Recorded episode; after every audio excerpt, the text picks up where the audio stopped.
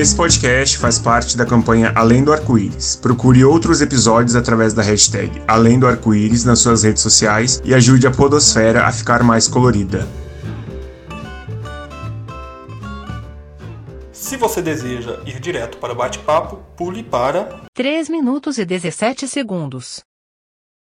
Esse podcast é favorável ao afastamento do atual presidente do Brasil, porque suas medidas autoritárias e fascistas ameaçam, inclusive, esse podcast. Apoie essa medida nas redes e compartilhe essa ideia. Sim, Café Corequim! Seja muito bem-vindo, muito bem-vinda a este episódio com o tema Espiritualidade e Autoconhecimento. Este episódio também faz parte da campanha Além do Arco-Íris dos LGBTs Podcasters. Café com Alecrim já participou com um episódio sobre acolhendo os LGBTs é, QIA na igreja e agora participa numa conversa sobre espiritualidade e autoconhecimento com o Reginaldo Pacheco, do podcast Jornadas do Eu, lá do Roda de Pensadores. É, este episódio que você ouve agora é um episódio que está sendo publicado nos dois feeds, no feed do Jornadas do Eu e no feed do Café com Alecrim. E neste episódio eu tive a oportunidade de conversar com o Reginaldo, nós conversamos sobre espiritualidade e autoconhecimento e foi uma conversa muito legal. O Reginaldo é uma pessoa assim fantástica, foi uma conversa muito bacana. Nós falamos, por exemplo, sobre o que é espiritualidade, como a gente define espiritualidade.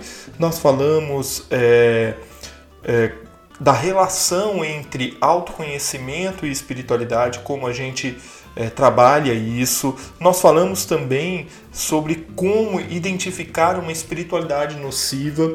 E o mais legal disso tudo é que é uma conversa de um pastor, que sou eu, com o Reginaldo, que é declaradamente pagão, ele fala isso né, no episódio, e a gente pôde conversar sobre alguns itens interessantes. Por exemplo, nós falamos sobre a espiritualidade pós-teísta, falamos sobre era de aquários. Aí você vai falar assim, mas o que era de aquário tem a ver com igreja, com pastor, né, com tudo isso?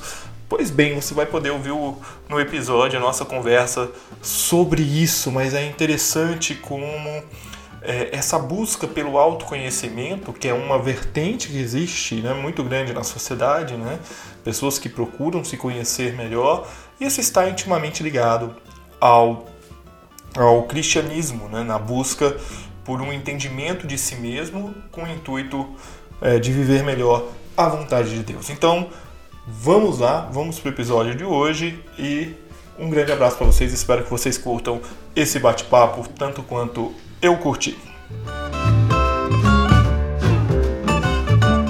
E celebrando o mês da diversidade, o podcast Jornadas do Eu e o podcast Café com Alecrim se juntam para falar sobre espiritualidade e autoconhecimento. Eu sou o Reginaldo Pacheco, apresentador do podcast Jornadas do Eu, e junto comigo está Giovanni Alecrim. Oi, Giovanni. Oi, Reginaldo, tudo bem? Eu sou Giovanni Alecrim, sou aqui de São Paulo, né? moro aqui em São Paulo, sou mineiro de nascimento, mas moro aqui em São Paulo, é, casado com a Tatiana, pai do Antônio e do José, e muito feliz em poder participar é, conjuntamente, né? Nós vamos ter aí o, o, episódio conjuntamente publicado em nossos feeds. Então, para mim é uma alegria estar aqui no Jornada do eu. Né? Eu produzo o Café com Alecrim, que é um podcast, tem canal no YouTube, tem textos, enfim, um monte de coisa. E a gente se junta então para conversar sobre espiritualidade e autoconhecimento. E aí a gente vai começar é, tentando entender o que é espiritualidade. Né? Como eu sou o pastor da história, é, eu vou pedir para o Reginaldo responder primeiro qual é o conceito dele de espiritualidade, porque senão eu vou dar uma resposta muito cristã. Então eu vou ouvir o Reginaldo primeiro e depois eu, eu vou acrescentar alguma coisinha ou outra, ou não também, apenas concordar, né? então vamos lá. É, então, é, um dos motivos de a gente ter feito essa parceria é porque o Jornadas fala muito sobre autoconhecimento. E eu sou um apaixonado por espiritualidade e religiões. Uh, eu compartilho da crença do paganismo, que é uma crença politeísta. Né? Nós cremos na existência de muitos deuses. E a partir deste ponto, né, eu entendo espiritualidade sobre qualquer mecanismo, prática ou forma que te conecte ou que te aproxime mais dessa expressão do sagrado. Né? A espiritualidade serve como uma ponte para que nós tenhamos esse contato. E, enquanto pagão, eu entendo que todas as crenças religiosas do mundo uh, podem servir como essa ponte. O que é importante nós encontrarmos uma, uma crença religiosa que se conecte com a nossa identidade, se conecte com nossos valores morais, para que isso faça sentido para nós e que nós possamos buscar nesse caminho da espiritualidade tanto nosso desenvolvimento pessoal, quanto conforto, né, quanto acolhimento, porque a nossa fé e a nossa espiritualidade elas também abarcam esses elementos né, de nos ajudar a lidar com a complexidade que é o mundo através desses filtros da fé. Então, de forma simplista, essa é a minha introdução sobre o que seria espiritualidade. É, espiritualidade a gente define dessa maneira também, é, Reginaldo. A espiritualidade é a nossa relação com o transcendente, né? ou seja, aquilo que está além de nós, né? fora de nós, e que nós é, muitas vezes não conseguimos encontrar uma forma clara de definição por ser o outro, né? É, mas que gera em nós essa relação que vai mexer com padrões é, morais, padrões éticos, padrões comportamentais e vai nos fazer caminhar é, em comunhão, em comunidade, em contato com outras pessoas, né? buscando sempre o bem comum nesse sentido. Então, a espiritualidade é um caminho é, e quando a gente relaciona a, auto-espiritualidade, a espiritualidade com o autoconhecimento, a gente começa a trilhar caminhos juntos, né? É, e aí a gente vai para essa nossa segunda questão aí é, que nós é, pensamos, né, para nossa pauta, que é como relacionamos autoconhecimento com espiritualidade. É, eu vejo muito o seguinte: a espiritualidade judaico-cristã ela tem uma característica é, muito firmada na busca desse autoconhecimento é, em contraponto àquilo que é a vontade do sagrado, no caso de Deus. Né? É, e essa busca ela vem para uma transformação do ser humano naquilo que é o mais próximo possível, uh, dentro das limitações humanas, de Deus. Então, quando a espiritualidade judaico-cristã entende-se como um ser humano como sendo criação divina, ela vai buscar se conhecer né? melhor, a pessoa vai buscar se conhecer melhor, porque quanto mais ela chega próximo da vontade de Deus, mais ela se conhece mais. Né? É, tem um salmo, Salmo 139, é, que o salmista diz, é, ele pede a Deus né, que sonde o coração, né? ou seja, que venha no coração do ser humano é, e mostre se há algo que ele está fazendo de errado. Isso é uma busca pelo autoconhecimento. Né? Então, é uma busca de que, olha, eu estou errando em alguma coisa. Onde eu estou errando? Onde eu preciso mudar? Né? O que eu tenho feito que precisa ser mudado? Aqui, rompendo um pouco, é, Reginaldo, com aquela questão é, do peso de culpa sabe? Eu acho que a gente vai falar disso mais pra frente, mas a, aquela culpa exagerada que as pessoas carregam por um pecado, né? É, não é disso que nós estamos falando aqui. Nós estamos falando de, de nos conhecermos para melhor nos relacionarmos com, com os outros, não apenas com Deus. Né? Então, eu, eu relaciono o autoconhecimento com espiritualidade em saber reconhecer quando eu estou nervoso, aonde que eu tenho que é, segurar a minha voz e a, as, minhas, as minhas mãos, né? E a minha expressão, para que eu não saia pegando todo mundo pelo pescoço e chacoalhe, né? mas quando eu estou triste, identificar o que de fato está me deixando triste. É, então, quando eu, eu, penso em autoconhecimento e espiritualidade, eu penso na espiritualidade como uma forma, como você disse, de buscar esse autoconhecimento. Né? Sim, é, compartilho de, de praticamente tudo que você trouxe. É, tem uma oração que eu acho que é a oração de São Francisco de Assis, que diz é, de, que Deus me dê coragem para mudar o que pode ser mudado, paciência para aceitar aquilo que não pode ser mudado e discernimento para saber reconhecer um do outro. Né? Eu vejo que todas as, todo, todos os caminhos espirituais são muito nesse local de nos ajudar a entender aquilo que é da potência do ser humano, aquilo que nós podemos mudar enquanto indivíduos ou enquanto uhum. grupos sociais, e entender realmente aquilo que está além da nossa capacidade, tanto enquanto indivíduo quanto em grupos sociais organizados. E tá tudo bem não dar conta desse além. E, na, e normalmente quando isso chega a esse além, nós entregamos na, na mão de Deus. Né? Tipo, ok, até aqui eu posso trabalhar, até aqui eu posso fazer, e além disso, uhum. isso é maior do que eu, então fica para as esferas maiores lidarem com essa questão. Uhum. Isso é uma das coisas que eu acho muito relevante dentro da espiritualidade, é construir esse discernimento. Porque não é, é delegar a Deus ou ao espiritual todos os problemas da nossa vida. Mas é entender que algumas coisas realmente são grandes demais para que nós possamos lidar com ela de uma forma prática, como nós lidamos no dia a dia, e ter esse suporte da espiritualidade, esse suporte da fé, para nos ajudar a lidar com essas questões mais complexas que nós não damos conta, é essencial para a gente ter a nossa qualidade de vida e a nossa saúde mental preservadas. É, porque quando a gente tenta trazer para nós essas responsabilidades das coisas grandes demais da vida, dessas grandes questões da vida, é, sozinho a gente não dá conta. Nós precisamos buscar é, referenciais externos, metáforas e, e, crenças que nos ajudem a lidar com todas essas questões, porque é, o mundo se põe de uma forma caótica perante todos nós, e essas demandas que o mundo nos traz podem acabar nos uh, sobrepesando demais e ter esse caminho espiritual para poder compartilhar esse peso é muito benéfico.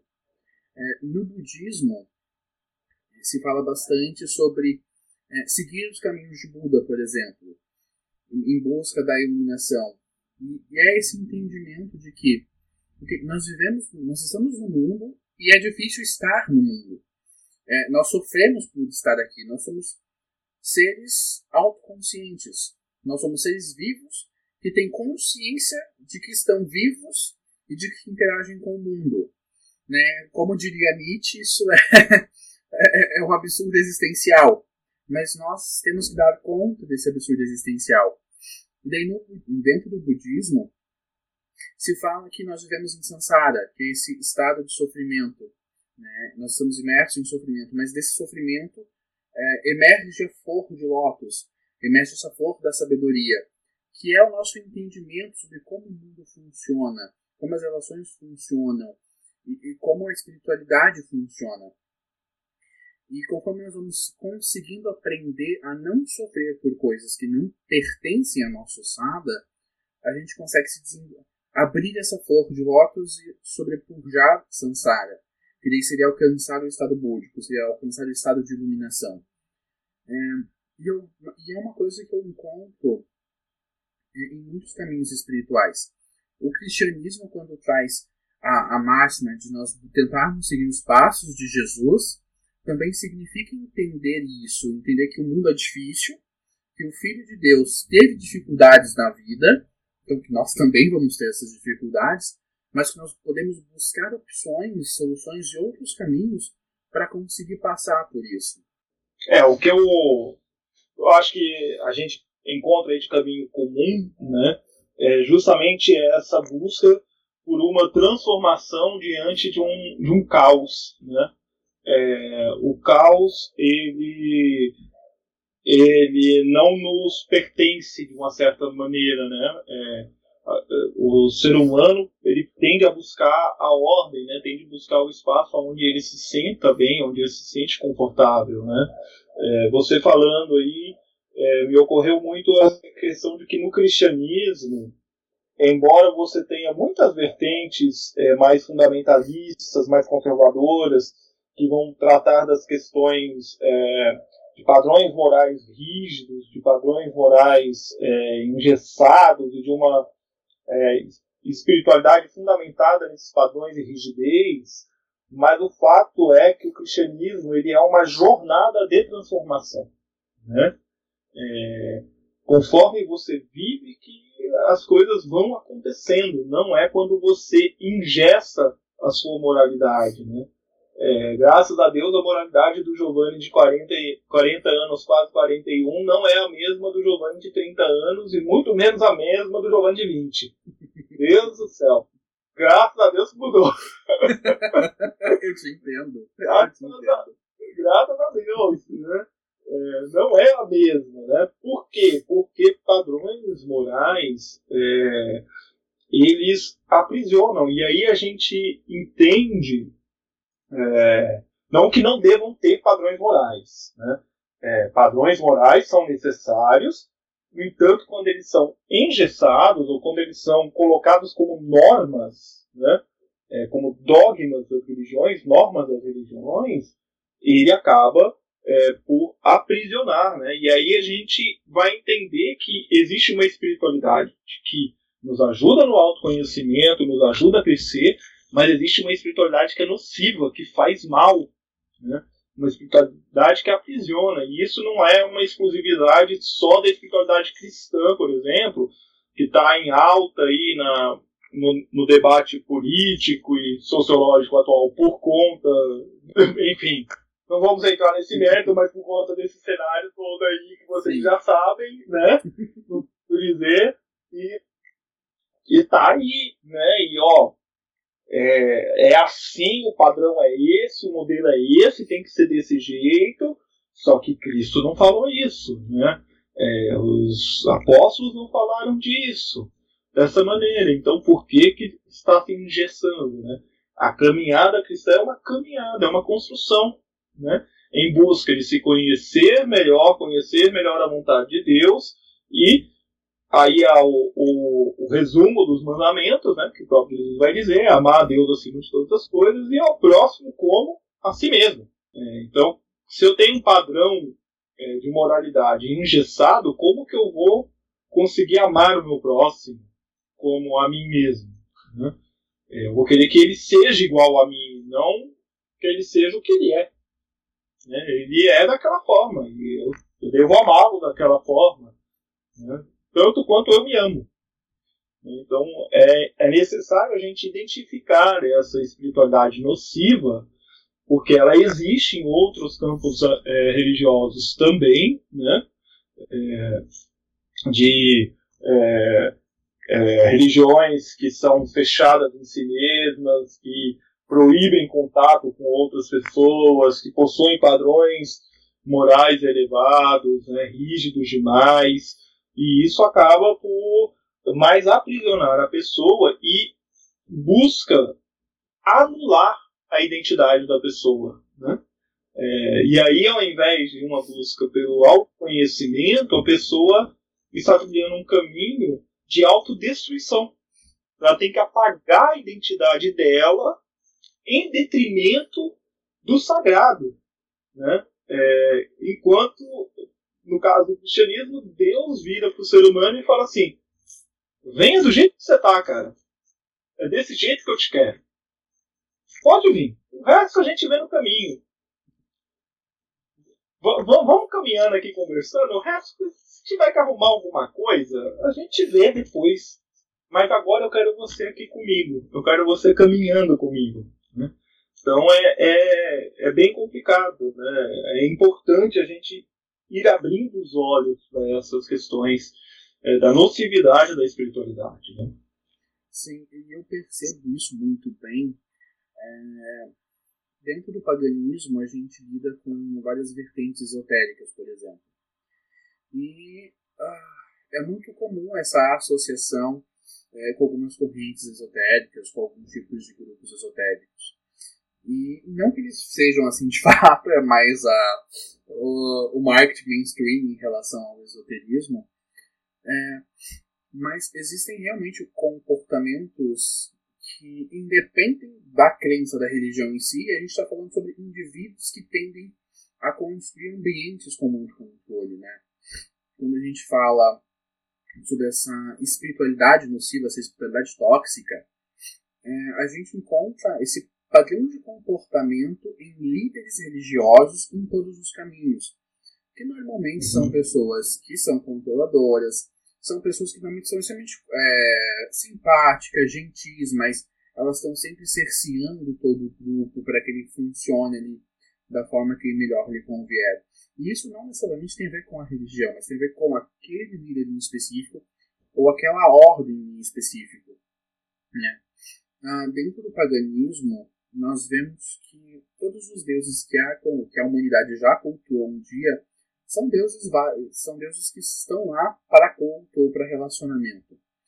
Né? E isso é uma coisa que, em tese, por exemplo, nos permitiria olhar para o mundo e acolher a diversidade de uma forma mais fácil. E é uma coisa que eu observo muito nas pessoas do meu entorno. Porque, se, independente de qual Deus você cultua, você está certo, então está tudo bem. Né? Você pode cultuar uh, Krishna, Buda, Shiva, Quetzalcoatl, Zeus e está tudo certo. É, então seria, em tese, um ambiente mais fácil de acolher a diversidade. Mas a gente tem também alguns grupos e algumas pessoas que também caminham para esse fundamentalismo e para a construção desses códigos morais que são impraticáveis. São códigos morais que são descolados da realidade, da capacidade de um ser humano de segui-lo. Né? Eu não acredito que uh, caminho espiritual algum vai jogar a regra tão em cima para que ninguém consiga alcançar e todo mundo passe a agir movidos pelo medo e pela culpa. E esse não são, na minha percepção, não são os objetivos do caminho espiritual, pelo contrário. Eu percebo que a busca pelo, por esse sagrado nessa caminhada, nessa jornada, envolve o processo da nossa autodescoberta, nossa, é, da percepção da nossa autoconsciência, da expressão da nossa individualidade, da expressão da nossa individualidade junto à coletividade. É, e tudo isso permeia essas práticas espiritualistas, permeia os caminhos espirituais. Então, quando a gente encontra né, esses líderes que têm esses padrões de comportamento, que constroem esses ambientes tóxicos e que jogam esse padrão moral lá em cima, eles fazem um desserviço à sociedade, né? E eles acabam gerando traumas psicológicos e traumas é, psicoemocionais nessas pessoas muito profundos. É, fazendo uma ponte para um outro exemplo, para entender que essa questão também permeia outros espaços. É, quando a gente vai falar, por exemplo, dos coaches quânticos, eles trazem uma promessa de cura mágica a partir de princípios científicos que não existem, é, e quando a pessoa não alcança aquilo, a, a, o caminho padrão é culpabilizar a, a vítima, no caso. Né? Ela não acreditou bastante. É, eu vejo que esse padrão, quando a gente traz para alguns líderes espirituais, eles é, reproduzem exatamente isso. Ah, não, você não teve fé o bastante.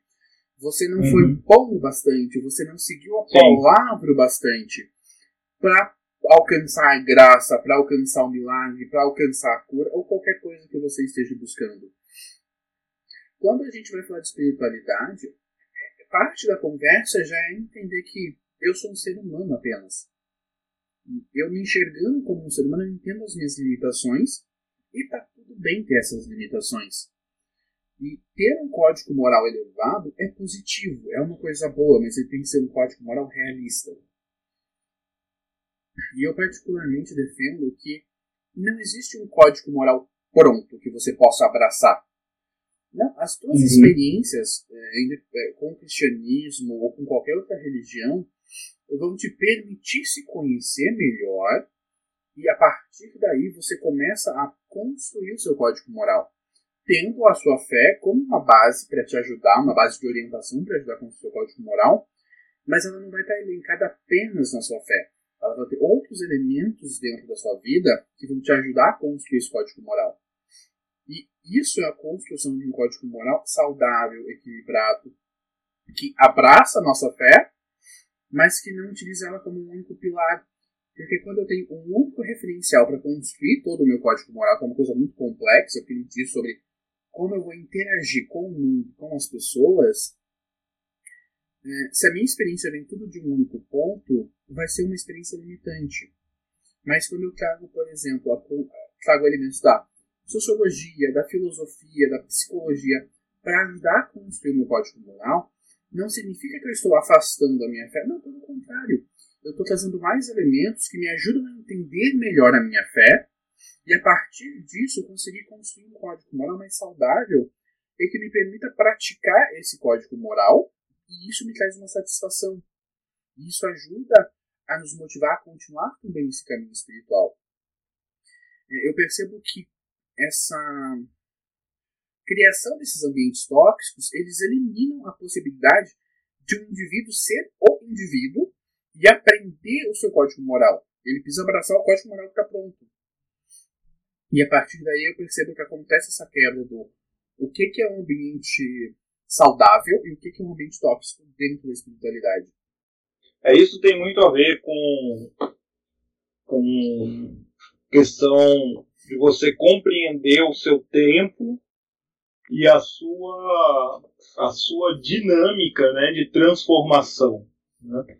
É, eu costumo dizer ao, aos membros da igreja que muitas vezes a gente quer que a pessoa venha para a igreja já transformada, bonita, cheirosa, de preferência, já sabendo fazer tudo, né? É, e conhecendo tudo, quando na verdade nem nós mesmos somos capazes disso, né? Então passa por, um, por uma questão de nós compreendermos que cada um tem o seu ritmo de transformação. Tem gente que leva uma vida inteira para mudar velhos hábitos, né? E tem gente que não vai mudar velhos hábitos. E gente, tudo bem, vamos seguir adiante, vamos vamos trabalhar para que isso seja o menos nocivo possível para a pessoa, né? E para as pessoas ao seu redor. Então, não é uma questão apenas de transformação pela transformação, né? É uma questão de é, você estar ao lado da pessoa, independente da situação. Né? Por isso que a fé é comunitária, né? Ela não, não pode ser uma fé pelo menos no nosso entendimento cristão, ela não é uma fé individual, né? ela é uma fé comunitária, ela é uma fé que se propõe a ajudar e caminhar com o outro, nunca longe do outro. Né? Sim. Não, eu, eu entendo, compartilho dessa, dessa visão. A comunicação não violenta, a forma de abordagem de comunicação não violenta, ela fala bastante sobre como a gente não deve dar os porquês da pessoa quando ela faz alguma coisa. Né? É, é, é olhar o comportamento do indivíduo, mas sem eu mesmo dar as causas para aquele comportamento. Preciso perguntar por uhum. outras causas do comportamento. E eu vejo quando, uh, quando a gente recebe um, um novo membro na, no nosso corpo de fé, é, e a gente tem essa expectativa de aquele que a pessoa já chegue pronta e vamos lá, só, só, só entra aqui e vamos surfar na, na vibe. É, e, não é, e não é esse o processo, não é esse o caminho. Porque quando nós começamos também, a gente não estava pronto. A gente entrou lá e foi engateando, foi se debatendo, foi metendo a cabeça na parede. E a gente foi aprendendo. E a gente continuou metendo a cabeça na parede, porque a gente não terminou de aprender. E vamos meter a cabeça na parede ainda por muitos e muitos e muitos anos. Porque faz parte da caminhada, faz parte da jornada ter esses percalços. E hoje também nós temos uma nova área dessa, dessa espiritualidade que vem muito desses movimentos pós-modernos, que é a espiritualidade pós-teísta, que é a espiritualidade onde a relevância da existência de Deus cai para segundo plano, onde as práticas, a comunhão em grupo, o desenvolvimento dessas práticas enquanto comunidade são relevantes, mas a gente não entra nos membros da existência de Deus ou não. Então nós praticamos toda a espiritualidade partindo do pressuposto de que participar daquela comunidade de fé, desenvolver essas práticas espiritualistas, é, já nos bastam.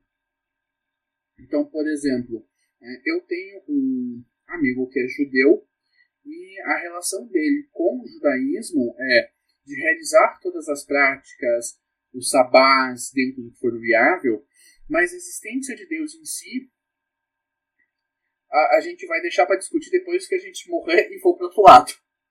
Até lá a gente cumpre a nossa parte.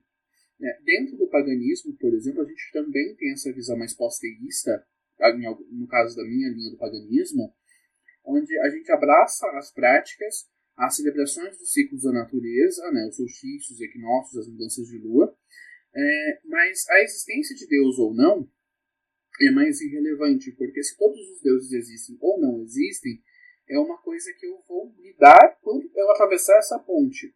Até eu atravessar essa ponte, eu vou ter as minhas práticas espiritualistas é, livres, desse, livres dessa questão. Então eu vou participar da minha comunidade de fé, vou praticar todas as minhas celebrações, porque elas são importantes para mim, é, me fazem sentir parte daquela comunidade também, mas não necessariamente a gente vai questionar ou falar sobre a existência de Deus ou não. Porque nesta vertente da espiritualidade pós-moderna, a existência de Deus não é relevante. Porque a gente vai lidar com ela quando a gente atravessar essa ponte. Então a ideia é bem mais contratualista, de eu vou seguir o roteiro, é, porque esse roteiro me faz bem, e caso exista um Deus no final, tá tudo certo porque eu segui o roteiro. Né? É basicamente essa a ideia da espiritualidade pós-teísta. É, a gente a gente é interessante porque você vai falando aí, a gente percebe o, o quanto essa espiritualidade pós-teísta ela acaba por influenciar uh, o cristianismo nessa segunda metade do século XX aí vai culminar nesse cristianismo uh, de, de, de cumprir essa lista, né? É, aqui não é uma crítica ou não a isso, de forma nenhuma é apenas uma constatação, porque no cristianismo hum, o cumprir a lista não não garante né, é, a salvação em si, no caso. Né, é, a salvação ela é pela graça. Né, e aí você vai ter um milhão de interpretações aí do cristianismo é, se é todo mundo salvo, se não é, se são só os eleitos, se não são os eleitos, se é quem é, professou a, a, fé, quem não professou a fé, quem falou, quem deixou de falar. Aí vai ter um monte de, de vertentes. Né? É, mas nós, é, via de regra, cremos na salvação pela graça. Então, independente da sua atitude, né? a sua atitude em nada interfere para a sua salvação.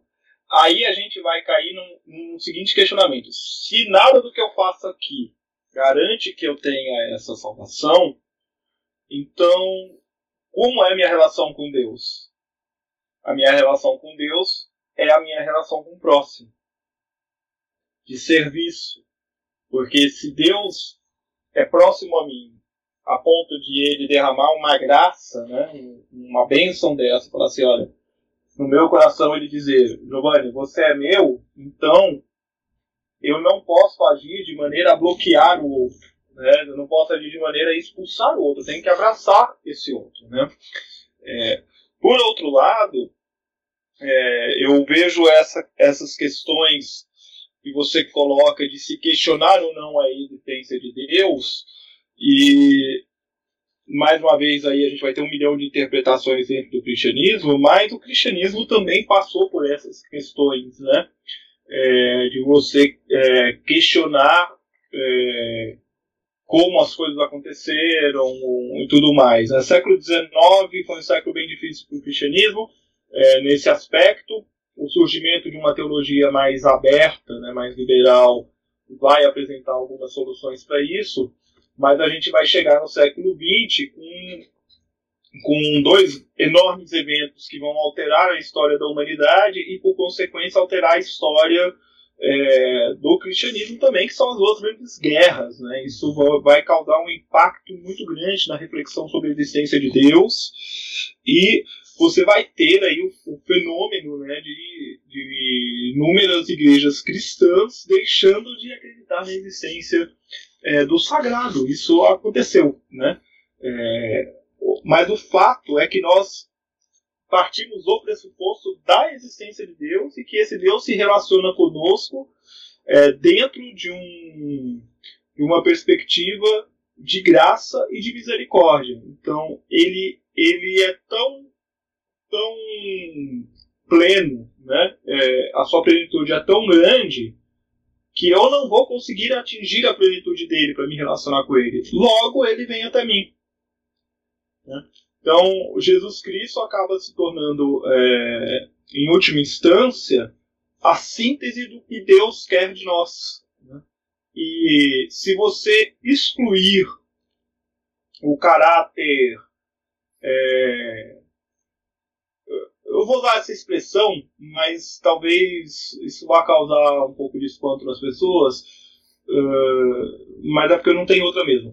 Se você explica o caráter mágico da coisa, né, do, dos milagres, então multiplicação de pão, andar sobre as águas, acalmar a tempestade, esse caráter é, é, miraculoso da equação, porque de fato é, eu creio que os evangelhos registram estes acontecimentos não para uma demonstração de poder pelo poder, mas para a confirmação de que Jesus é filho de Deus se você retirar esses itens né, é, da análise e analisar as atitudes de Jesus, você vai verificar que aquilo que Jesus viveu é humano. Ele é tão divino, tão divino, que ele é humano. E essas manifestações miraculosas, elas não são um fim em si mesmo. Né? Quando Jesus multiplica o pão, a ênfase não é a multiplicação do pão, é o alimentar o próximo, é alimentar o pobre, o necessitado. Quando, de, quando Jesus está num barco, o barco está jogando de um lado para o outro uma enorme tempestade, e ele acalma a tempestade, a finalidade do milagre não é o acalmar da tempestade, é o dizer para as pessoas: gente, eu estou com vocês, eu estou no barco, fiquem tranquilos, olhem eu aqui, eu estou aqui com vocês. Eu sou como vocês. Eu caminho com vocês. Eu estou ao seu lado. Né? Então eu costumo dizer que o cristianismo né, é a religião da proximidade, nunca, nunca do afastar. Então quando eu vejo posturas cristãs que mais afastam do que aproximam, eu, eu, eu peço perdão a Deus por julgar e falo que olha, não é possível, não deve ser cristão esse troço aí não. Tem alguma coisa errada, né? Tem alguma coisa errada. Essa preocupação demasiada com o pecado do outro é, revela né, o, o caráter não cristão da atitude da pessoa. Né? E aí a gente é, consegue perceber o quanto é difícil para algumas pessoas não ter essa régua moral porque quando você retira essa régua é, do ter que fazer algo para alcançar algo sublime, e você fala assim: olha, esquece isso, porque sua função é viver em paz com os outros, porque se você tem paz com Deus, não tem por que você não ter paz com os outros. Às vezes dá tilt na cabeça do pessoal. o pessoal, sabe, dá aquela bugada, tela azul. Uhum elas o pessoal não sabe o que fazer. Eu percebo muito que o pós-teísmo está bem nesse lugar de estar em paz com Deus. Porque uh, quando a gente vai pensar nessa estruturação do código moral, por exemplo, a ideia é que nós tenhamos muito dessa experiência da fé, experiência da religiosidade, é, mas a existência de Deus ou não não teria uh, uma extrema relevância para essa pra se viver essa experiência de coletividade. Né? Uhum. Algumas vertentes do paganismo, por exemplo, algumas vertentes do paganismo nórdico, por exemplo, entendem a existência como dos deuses em si como sendo mitos criados para nos ajudar a lidar com questões complexas demais, que às vezes, quando a gente explica, dá essa tela azul. Então, nós construímos Sim. toda essa mitologia para servir como um caminho para que, você, que as pessoas consigam compreender e abraçar esses elementos para que elas não fiquem com pane. Né? Ele uhum. foi bastante criticado porque ele é um sacerdote da Asatru Vanatru, que é a tradição nórdica. E, mas quando ele traz isso, ele traz nessa pegada aposteísta. De, ok, a existência de Odin ou não, não é relevante. Mas a existência do mito de Odin serve para muitas pessoas seguirem este caminho da, das dádivas, é, deixar, dos ensinamentos deixados da, na Ieda, por exemplo, para que as pessoas tenham é, significativo para seguir, né? aquilo dá significado para que elas possam seguir aquelas orientações deixadas pelos deuses. E para algumas pessoas, elas abraçam e acolhem esse código, é, esse elemento que ajuda ela a construir o código moral, independente da existência de deste Deus ou não. Então, quando uh, você abraça os sete princípios uh, da Ieda, é, é exatamente isso. É, ok, eu, po eu posso abraçar isso pelo viés de, ah, eu aceito a existência de Odin, ou eu posso abraçar isso como, ok, eu, aceito, eu abraço esses elementos dessa comunidade, dessa prática de fé, uhum. e que vão ajudar a compor esse meu código moral. Né? Tem, esses dois, tem esses dois locais que também é importante. Né? É, o pós-teísmo não serviria para todos, porque algumas pessoas precisam deste caminho para conseguir dar o seu significado, o seu sentido. Outras pessoas acabam uh, lidando com isso mais fácil pela perspectiva da existência desses seres serem é, contos mitológicos para nos ajudar a lidar com essas questões complexas, para que a gente consiga estar em paz com isso e construir essa paz com o outro. É, agora a gente chega nesse ponto aqui da pauta que é, é um, um, tema que eu já ouvi falar muito, né? É, mas se me pedir para explicar o que é a espiritualidade da era de Aquários, eu não vou saber explicar. Então agora eu quero ter uma aula. Como é que funciona isso, Reginaldo? Então, gente. Né, essa... Porque você pontuou, umas, você pontuou umas coisas aqui que. Mas, rapaz, é um negócio aqui que a gente faz aqui, né? Vamos ter uma conversa boa. então, essa, o que é essa espiritualidade da era de Aquário? É, a gente teve todo aquele boom da espiritualidade com o movimento hippie. Né? Ele trouxe toda essa pegada de paz, amor, elementos, e trouxe muitos elementos do Oriente para o Ocidente. E essa espiritualidade da era de Aquário começou muito em função desse, dessa assimilação pelo movimento hippie, que foi tão intensa que criou essas vertentes New Age que a gente tem até hoje. É, então, a, a essa espiritualidade da era de Aquário nasce com essa importação dessas práticas do movimento hippie e se estabelecem até os dias de hoje. E elas contam com muitos elementos das práticas hinduístas, budistas, é, de algumas tradições orientais, como é, o Feng Shui, como Reiki, que falam sobre é, energias e princípios filosóficos que, para o pessoal do Oriente, é coisa do dia a dia, que faz parte do, do dia a dia deles, mas que para nós nós trouxemos e ori, é, ori, é, ocidentalizamos. Né? Nós tornamos palatável para o nosso paladar.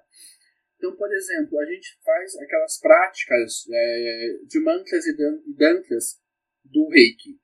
A, a prática do reiki na, no Japão, que foi inicialmente difundida pelo Mika, Mikao Sui, é, não é tão comum no Japão como é comum no Brasil, por exemplo. E nós trouxemos essa prática espiritualista para o Ocidente e a praticamos como um mecanismo, como uma ferramenta de cura para canalizar a energia do universo através da imposição de mãos. A gente tem as práticas de meditação hinduístas, budistas, que nós importamos também para o Ocidente, é, para nos ajudar a começar a trabalhar essa espiritualidade, para a gente começar a ter contato com o estado espiritual. E quando acontece toda essa importação, a ideia do Deus cristão começa a se difundir, se afastar desses elementos, e a gente começa a trazer a noção de que o universo despersonificado, ou o mundo disper, disper, é, disper, ah? travou aqui. Essa ideia é. do universo disper, despersonificado e o mundo despersonificado como elemento dessa prática espiritualista. Então, é, eu entendo Deus como sendo o próprio universo que vibra. Né? A gente tem elementos, por exemplo, das práticas herméticas que teve um grande desenvolvimento durante o século XIX e século XX, que nós chamamos nas escolas de ocultismo de iluminismo científico, que foi a abordagem que os ocultistas da época abraçaram para desenvolver suas pesquisas no quesito de espiritualidade, que é trazer um pouco do método científico para dentro da prática espiritual. Não deu certo e a gente está pagando preço disso até hoje. É, mas todo esse, esse movimento que aconteceu na Europa durante o século XIX e século XX, é, que culminou, por exemplo, no, no e na Golden Dawn, deu embasamento e organizaram essas informações que vinham do Ocidente para que o pessoal, que vinham do Oriente, para que o pessoal do Ocidente conseguisse absorver mais fácil e lidar com isso.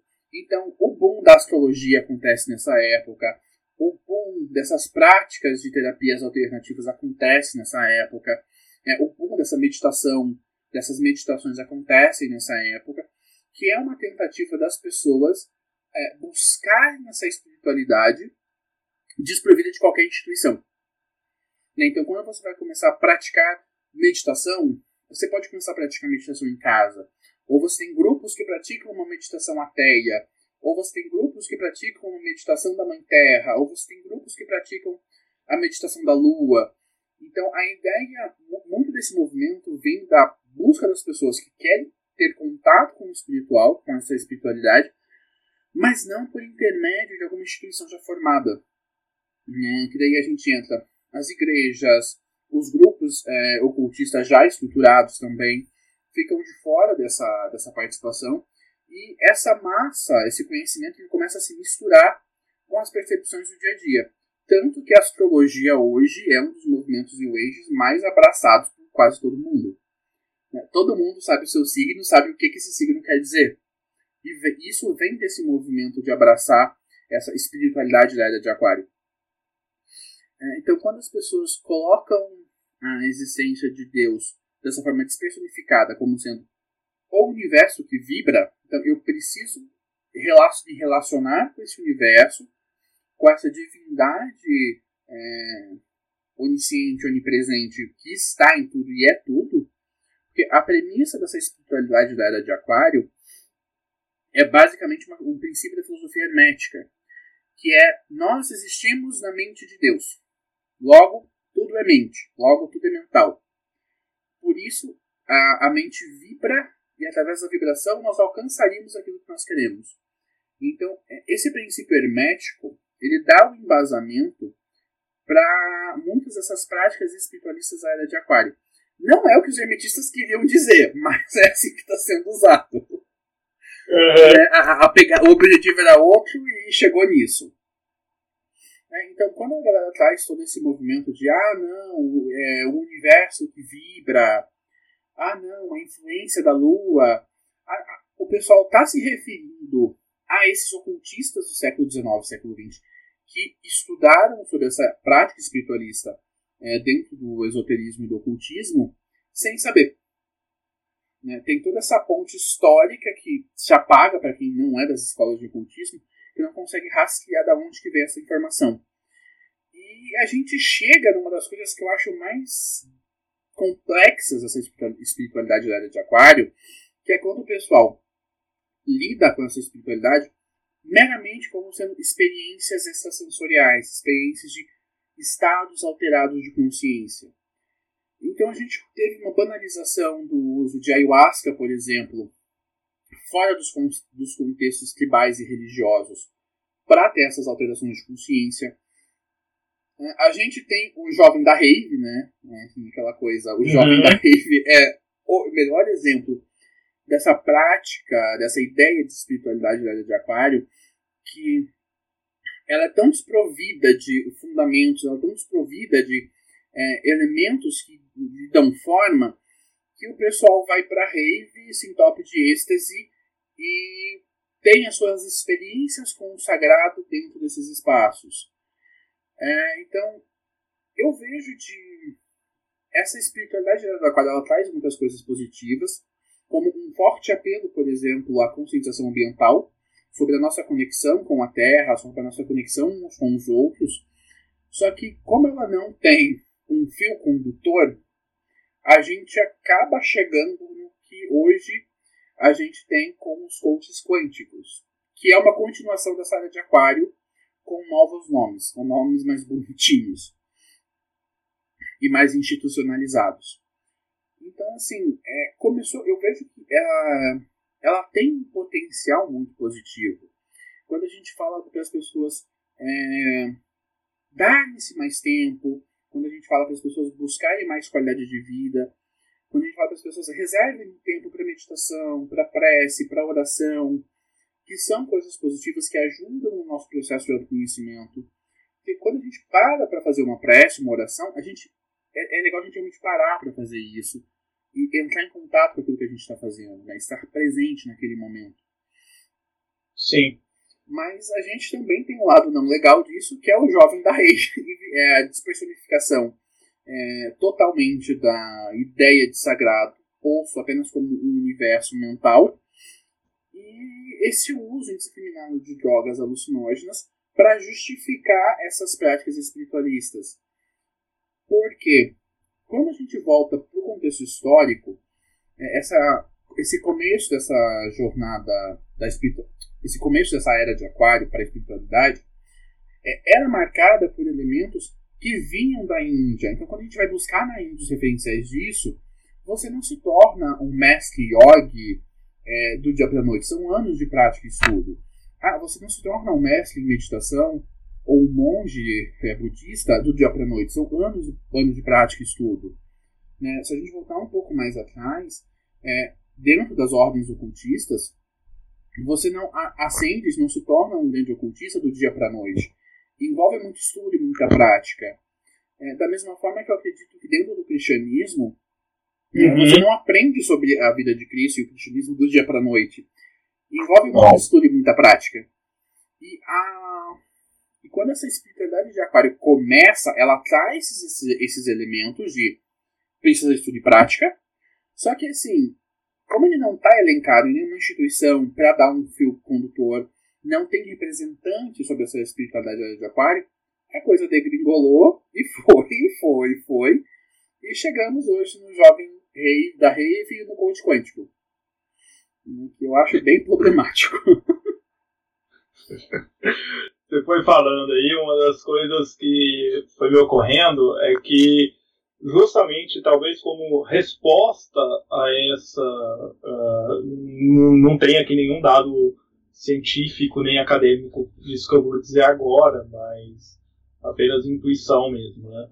Eu acho que muito como resposta a essa espiritualidade que você acaba de dizer, é que dentro do cristianismo vai começar a surgir com força, década de 60, 70, 70, 80 principalmente, e vai assim ganhar uma força gigantesca agora no século 21, é justamente essa questão é, da meditação, da oração, é, do, do, tempo a sós com Deus, é, de você ter uma, uma forma de meditação é, diferenciada em relação a Deus, é, vão se resgatar muito as práticas dos, dos apóstolos do deserto, né, São João da Cruz e por aí vai, é, vão ser resgatadas essas práticas espirituais no sentido de você ter a meditação orante, né, de você ter é, a liturgia das horas, ou seja, você ter uma prática espiritual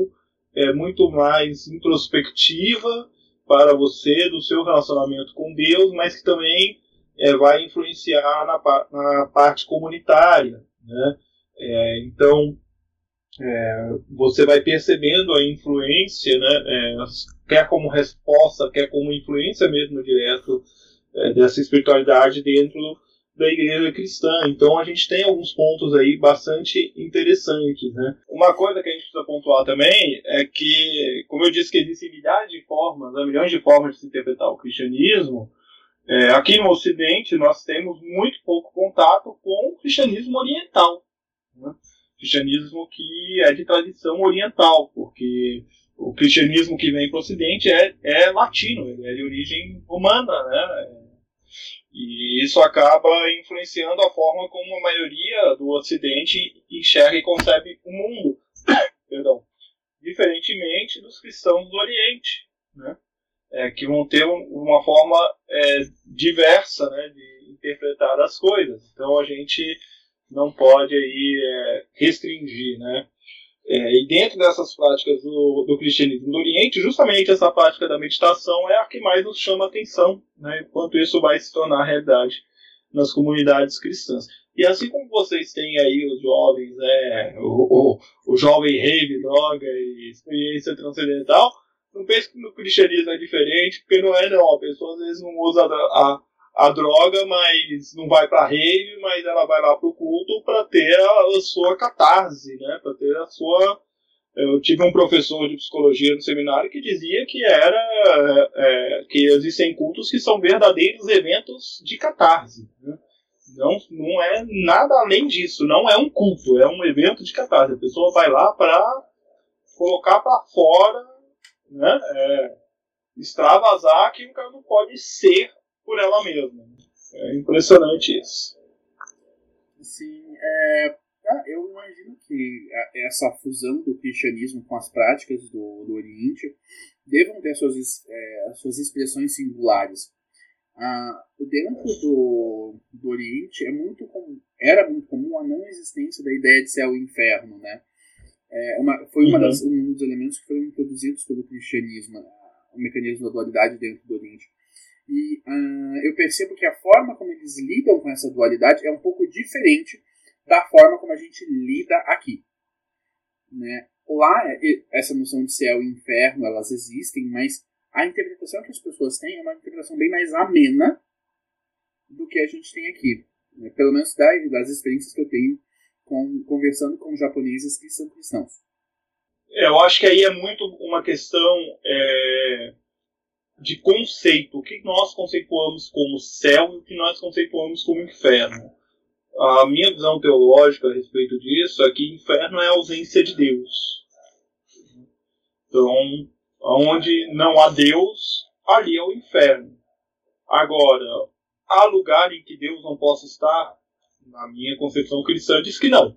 Então, é, daí cada um tira suas conclusões, porque eu não vou dizer com as minhas próprias palavras para que eu não seja institucionalmente comprometido.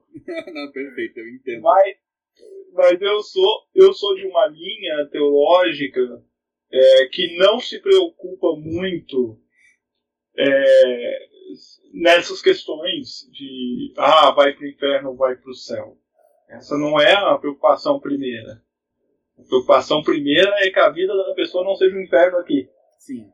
Para que a vida da pessoa não seja um inferno aqui, eu preciso ser Cristo na vida da pessoa. Eu preciso expressar Cristo na vida da pessoa. É para que ela possa ver Cristo em mim. E aí ela compreender a existência de Deus.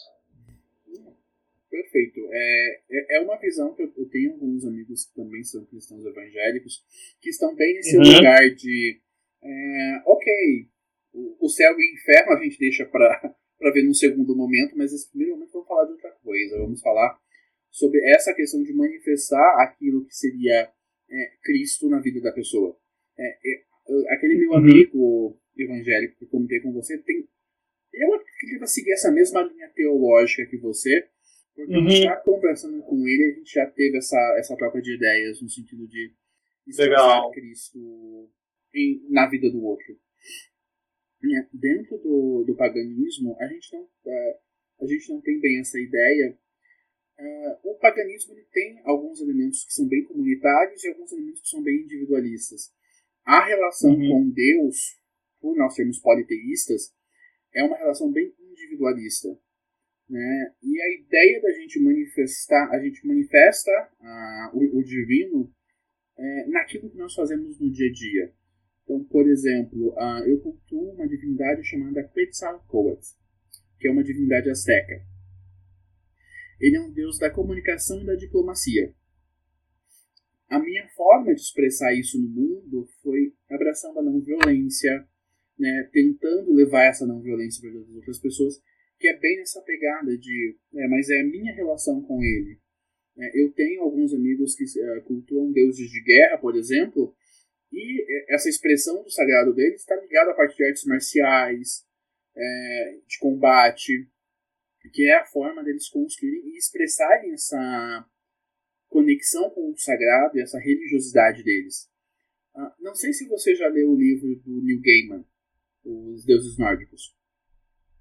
Não. Deuses Americanos, perdão. Oh. Não, eu. Deuses Americanos, não. Deixa eu já colocar na lista aqui. Ah, eu recomendo, é muito bom. Tem uma série na Amazon maravilhosa. É... Ah, então, a série eu já assisti. Ah, então, perfeito. É daquela série lá. Muito da percepção. Legal. É... Que, algum, que alguns pagãos construíram da relação com os deuses está muito mais próximo dessa ideia que o Neil Gaiman traz na, na obra dele. Né? Alguns desses elementos de nós nos relacionamos com os nossos deuses e a partir disso nós manifestamos também os nossos deuses. Um dos elementos que eu acho bem interessante dessa pegada da espiritualidade no mundo moderno é o entendimento também de se a gente aceitar a existência de Deus ou não é, é uma questão filosófica bem profunda. Mas a, é, a existência de Deus uh, enquanto metáfora para que a gente consiga lidar com essas questões complexas e muito profundas da realidade, eu vejo que é essencial para que a gente consiga manter uh, essa saúde mental e manter a, a, nossa integridade enquanto indivíduo. Porque uh, quando nós aceitamos a, a, a existência de Deus nessa perspectiva sociológica e psicológica da metáfora, como uma forma de lidar com essas questões complexas, a gente consegue trazer esses outros elementos simbólicos para nos ajudar a lidar com coisas que acontecem nas nossas vidas, que estão bem além ou bem aqui daquilo que nós podemos mudar ou não. Né? E nos tipo, ah, quando algum membro da nossa família vem a falecer, a gente busca muito, a gente busca muito Deus nesse momento para ser uma forma de a gente conseguir buscar conforto. É, ah, algum membro, da, ou eu estou passando por uma fase muito difícil em alguma área da minha vida. Nós buscamos muito Deus nesse momento para nos ajudar a lidar com essas questões complexas que são humanas, mas que sem essa ajuda do sagrado, às vezes dá tela azul, às vezes fica um peso muito grande para a gente poder caminhar. E uma coisa que você está falando aí que eu, eu sobre essa questão de buscarem eh, no sagrado essa relação, e você deu o exemplo da perda, né? Eh, nós estamos vivendo um momento muito singular na nossa sociedade por conta da pandemia, e tivemos uma experiência na comunidade aqui que eu pastoreio, é, muito, de pessoa muito próxima da gente, né, que faleceu, e a sensação que eu, essa pessoa descreveu para mim é como se eu não tivesse enterrado minha mãe porque não teve os ritos, né? Não tiveram os ritos. E aí, é, nessa busca do autoconhecimento, eu acho que a gente consegue criar esse link muito grande aqui no sentido de entender que nós necessitamos é, desses ritos, né? E eu disse para a pessoa, não, cara, deixa passar esse momento, a gente faz o rito. Não tem problema que já foi enterrado. A gente cumpre o rito, né? A gente faz junto. Né? É, não é um, uma missa para um, um, um morto, né? não. Para nós, a nossa concepção cristã não, não pensa assim, né? outras concepções cristãs pensam. Não é isso, nós vamos fazer o que nós faríamos né, no dia do enterro. Nós vamos agradecer a Deus pela vida da pessoa, vamos pedir a Deus que conforte nosso coração. Mas quando você não tem o rito, em muitas, né, 40, mais de 40 mil pessoas no Brasil estão passando por isso hoje. Né? Muito mais que 40 mil pessoas. Né? São 40, mais de 40 mil mortes, foi uma média aí de 5 por, por família, nós estamos falando aí de pelo menos 200 mil pessoas. Né? sem contar amigos, sem contar uma série de outros círculos maiores aí de, de relacionamento que não estão tendo a oportunidade de passar por esse rito, né, de, olha, findou a existência. Nós estamos nos despedindo, nós não vamos mais encontrar com essa pessoa. Nós precisamos passar por esse rito. Nós precisamos passar por esse momento. Né? Então, compreender também que agora, é, é, embora a, a, a gente queira cumprir esse rito, agora não é o momento.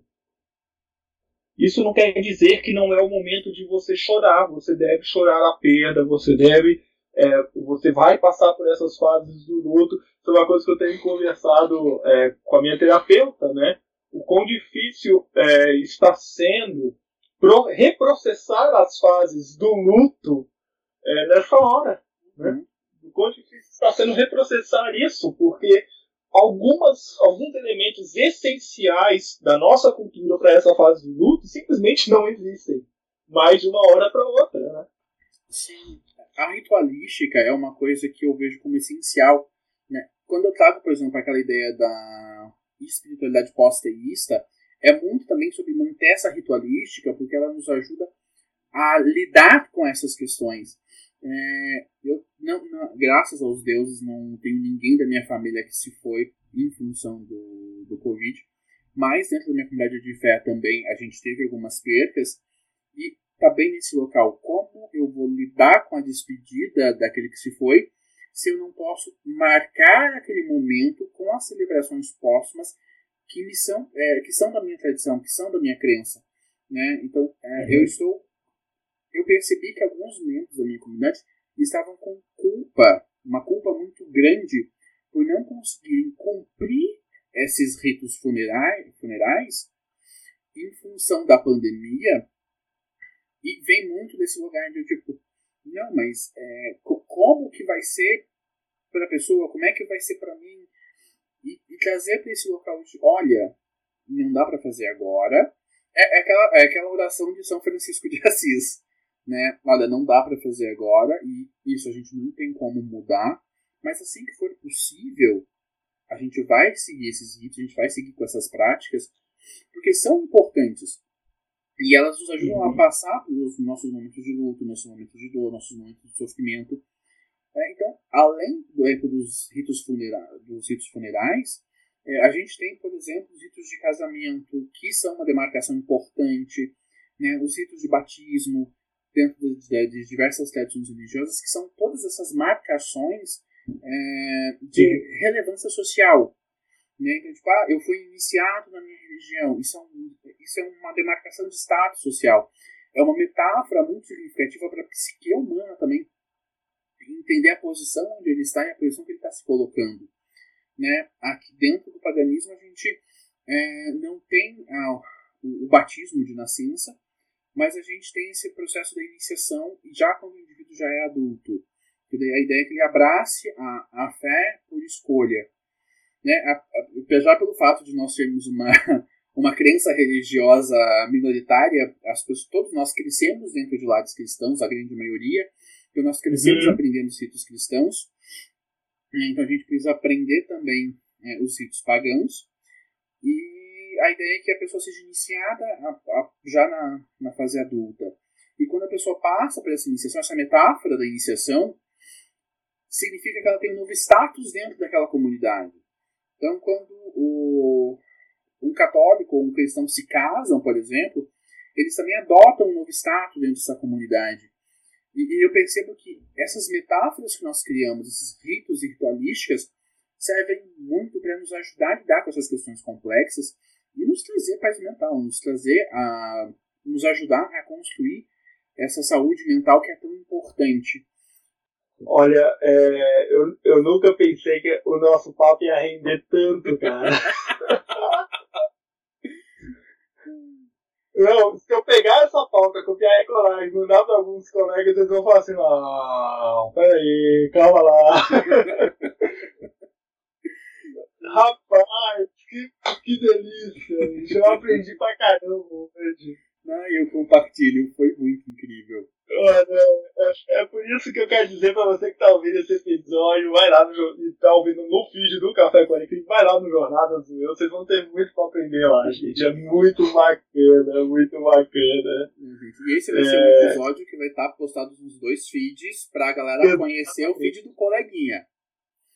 Isso aí, é isso aí e ver que existe, viu, gente? Para você que tá ouvindo no Jornadas do e às vezes você pensa que não existe um, um, cristianismo diferente, né? Existe um cristianismo diferente também, gente, tá? Fiquem tranquilos quanto a isso, né? É, graças a Deus. O problema é que tem uma turma aí fazendo barulho demais.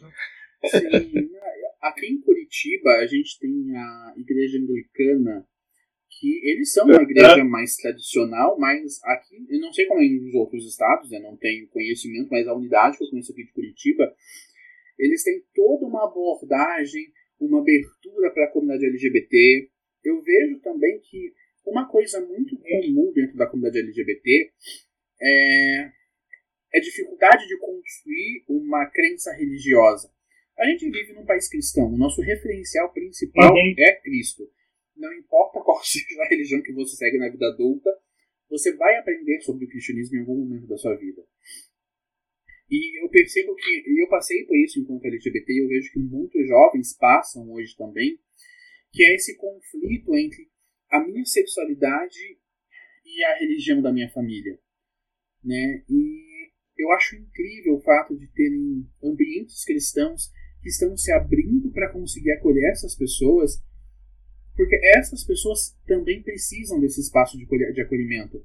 E quando a gente volta ali para a necessidade das metáforas, dos ritos, das celebrações, quando essas pessoas não têm isso, fazem, faz muita falta. Né? Eu abracei o uhum. paganismo uhum. quando eu tinha 12 anos de idade. Então eu passei a minha adolescência inteira aprendendo sobre paganismo, hoje continuo sendo pagão. Né? Então durante a minha adolescência, eu participei de muitos ritos, muitas celebrações da minha comunidade. É, e isso me foi muito benéfico. E eu percebo como faz falta para várias pessoas que eu conheço ter esse espaço para poder participar de uma comunidade de fé, uma comunidade de fé que consiga acolhê-lo, né? As igrejas inclusivas que eu uh, acompanho também, que aqui em Curitiba a gente tem algumas, acho que na verdade a gente tem uma aqui em Curitiba, que tem toda essa pegada para conseguir abraçar o LGBT e promover essa conversa sobre a fé cristã e os LGBTs, é, focados nessa questão do amor de Cristo. Que para essa pra, é, é importante esse senso de comunidade, essa participação, porque faz bem tanto para a mente quanto para o espírito. Sim, sim. Então é isso, gente. Nosso papo rendeu bastante. Eu espero que os ouvintes do Jornadas do Eu tenham curtido aí, os café, o do Café com Alecrim também. Reginaldo, cara, que grande satisfação te conhecer. É, temos o contato um do outro. Café com a Alecrim está com as portas abertas. Sempre que precisar, a gente está aqui para receber, para acolher. Se quiser divulgar um evento, uma série especial do seu podcast, manda o spot direto. Não precisa nem explicar. Já manda o spot direto que a gente divulga aqui, viu? As portas aqui são sempre abertas. Maravilha, Giovanni, eu digo mesmo para ti, o que você precisar de ajuda aí, o pessoal do Jornadas e do Roda de Pensadores está à disposição. E olha, aqui a gente no Jornadas, a gente está preparando um especial que vai ser daqui a alguns meses, chamado Jornadas do Eu, Caminhos de Fé, em que é, eu vou querer abordar esse processo do autoconhecimento dentro de diferentes fés. E eu vou querer que você, como um pastor cristão, nos ajude a entender e aprender mais sobre esse processo de autoconhecimento Legal dentro do, do, do prisma do cristianismo. A ideia é aprofundar Legal. essa conversa para que a gente entenda que a espiritualidade não está descolada do autoconhecimento. Né? Que as pessoas têm as pessoas têm a opção de caminhar por um caminho espiritual ou não, elas sempre serão livres para decidir isso. Mas caso se escolha caminhar por um caminho espiritualista, que elas percebam que existam possibilidades para essa jornada acontecer e que elas vão levar para um processo de autoconhecimento, autodesenvolvimento e autoconsciência. Giovanni, gratidão pela participação. Eu estou apaixonado pelo Café com Alecrim. Eu achei um material maravilhoso. É, eu, enquanto um apaixonado por aprender sobre espiritualidades e religiões, estou adorando o seu material. Estou até encaminhando para alguns coleguinhas, porque Legal. É muito significativo e é um material muito incrível. Então, realmente vale a pena ser compartilhado. E gratidão Legal. por essa conversa maravilhosa. Obrigado mais uma teve. E tchau, tchau, caminhantes, e tchau, tchau pro pessoal do Café com Alecrim. Tchau, gente. O podcast Café com Alecrim é uma produção minha com o intuito de levar, com graça e amor, conteúdos para informar e levar a pensar. Você pode me ajudar enviando sua sugestão de pauta, participando da criação de conteúdos ou investindo financeiramente. Para maiores informações, acesse cafécoalecrim.com.br.